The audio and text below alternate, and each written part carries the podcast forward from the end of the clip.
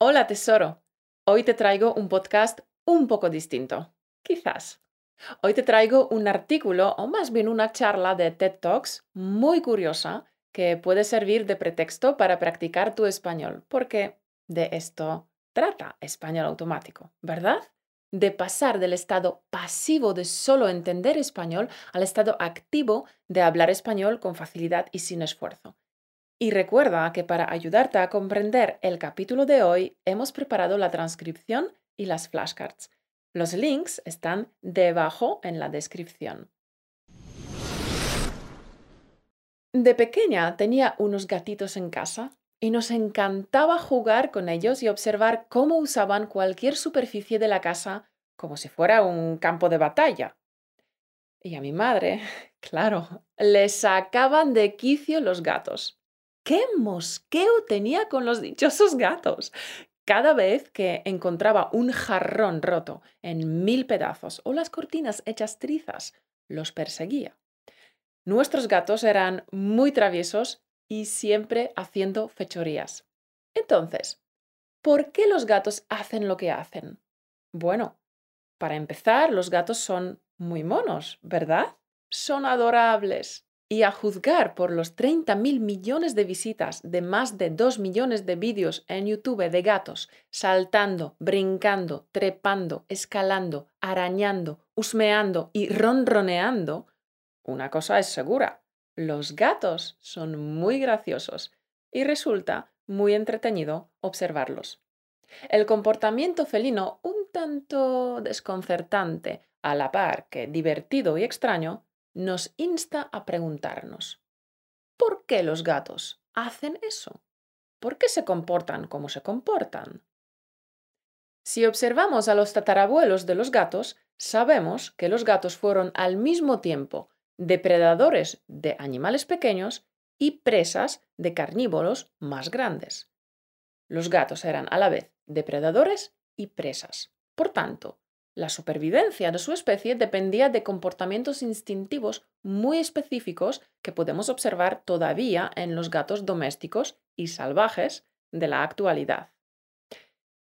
Y mientras que ciertos comportamientos de tu gatito, llamémosle Garfield, resultan desconcertantes, en la naturaleza estos mismos comportamientos convierten a tu Garfield en un gato invencible al margen, diré que dichos comportamientos han sido perfeccionados a lo largo de millones de años. Generación tras generación, los gatos han ido optimizando sus estrategias para sobrevivir en la naturaleza. Por ejemplo, su estructura muscular única y su sentido del equilibrio le permiten subir a lugares muy altos para observar el territorio y divisar a sus presas. Hoy tu querido Garfield no necesita cazar, porque le compras una lata de comida para gatos deliciosa, pero instintivamente se sube a los muebles y estanterías para vigilar sus dominios y divisar los posibles peligros a tiempo. ¿Y como depredadores? Bueno, si se presenta la oportunidad, los gatos no dudan ni un instante y se lanzan para atrapar a su presa. Hace miles de años, como la mayoría de sus presas eran pequeñas, los gatos silvestres tenían que acechar y abalanzarse sobre sus presas para atraparlas. Y las presas pequeñas no saciaban su hambre durante mucho tiempo, así que los gatos tenían que comer muchas veces al día. Por eso, Garfield prefiere perseguir y saltar sobre los juguetes pequeños y comer pequeños bocados a lo largo del día y de la noche. Además, las pequeñas presas suelen ocultarse en la naturaleza en espacios diminutos y por eso Garfield tiene tendencia a meterse en recipientes, huecos y orificios pequeños, porque sigue teniendo la misma curiosidad que le ayudó a asegurar la continuidad de su especie durante millones de años. ¿Y qué pasa con los sofás y las cortinas hechos trizas? Es obvio que los gatos salvajes necesitan garras afiladas para escalar, cazar y defenderse. Afilar sus garras en superficies cercanas las mantiene listas para usar en cualquier momento. Además, estar afilando las garras es un buen ejercicio para estirar los músculos de la espalda y de las piernas. Por eso, a pesar de lo que creía mi madre, Garfield no odia el sofá, ni los sillones, ni las almohadas, ni las cortinas. Así que no te mosquees con tu gato, porque tu gato rasga estas cosas y las echa. Así que no te mosquees con tu gato, porque tu gato rasga esas cosas y las deja hechas trizas para mantener sus garras en plena forma. Vamos, Garfield lo lleva en la sangre porque es exactamente lo que hacían sus antepasados para sobrevivir. Pero no olvidemos que los gatos también fueron presas y como tal evolucionaron para no ser atrapados. Es por eso que en tu casa Garfield es un experto en meterse en espacios pequeños y esconderse en lugares poco convencionales.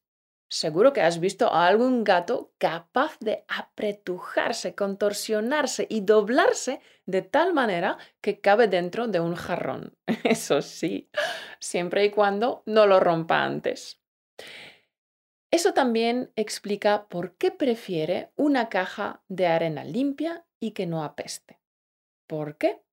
Pues porque si su caja de arena huele bien, es menos probable que delate su ubicación a cualquier depredador que pudiera husmear en las inmediaciones. Sin embargo, hay un comportamiento gatuno misterioso que nos deja a todos anonadados. El ronroneo. ¿Por qué los gatos ronronean? Es un misterio sin resolver. Los gatos pueden ronronear por varias razones por felicidad, por estrés o por hambre. Pero curiosamente, la frecuencia de sus ronroneos está entre 25 y 150 hercios. Lo impresionante es que este rango de hercios promueve la regeneración de tejidos. Sí, sí, has oído bien, la regeneración de tejidos. Por tanto, el ronroneo, que parece tan adorable, también puede curar y restaurar sus músculos y huesos y quizás solo digo quizás, los tuyos también.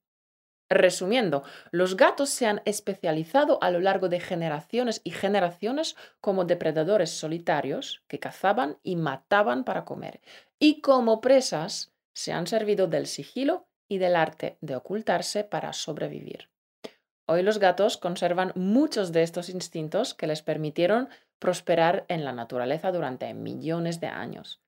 Esto explica algunos de sus comportamientos aparentemente extraños.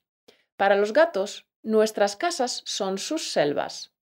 ¿Y nosotros? ¿Cómo nos ven los gatos? ¿Quiénes somos nosotros para ellos? ¿Gatos grandes, mudos, sin pelo, que compiten con ellos por los recursos? ¿Depredadores muy tontos a los que pueden vacilar todos los días? ¿O quizás piensan que somos sus presas. ¿Qué opinas, tesoro? Déjanos un comentario y a ver si juntos resolvemos este misterio. Tesoro, muchas gracias por acompañarme una semana más. No te olvides de darle el pulgar arriba, like, para apoyar nuestro canal y sería muy bueno para ti que le echaras un vistazo a nuestra guía 30 días para entender español hablado. Es una guía práctica para todas las personas a las que les chiflan los podcasts. Gracias a esta guía aprenderás los seis principios clave para mejorar tu listening usando podcasts y audios. Puedes conseguir la guía en el link españolautomático.com barra libro 30 días. 30 escrito con números.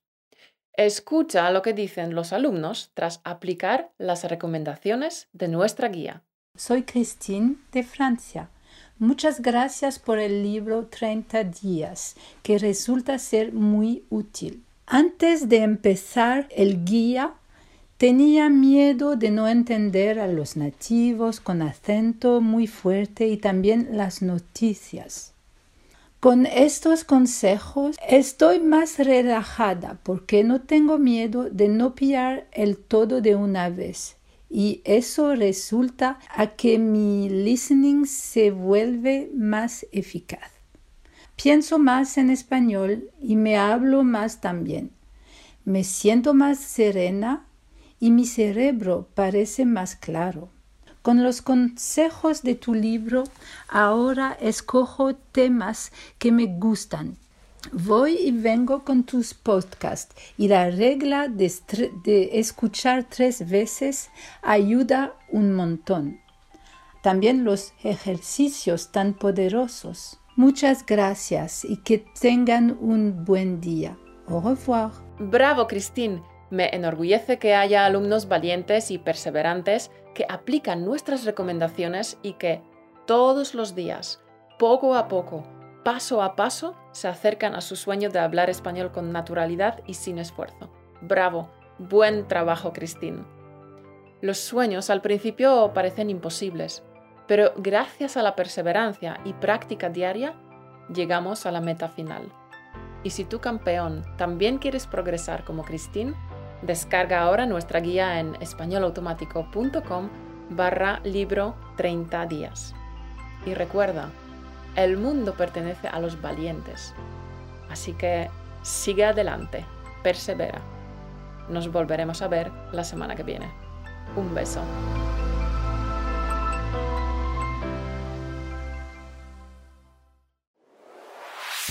Gracias por escucharnos. Únete a la conversación en españolautomático.com o busca español automático en iTunes.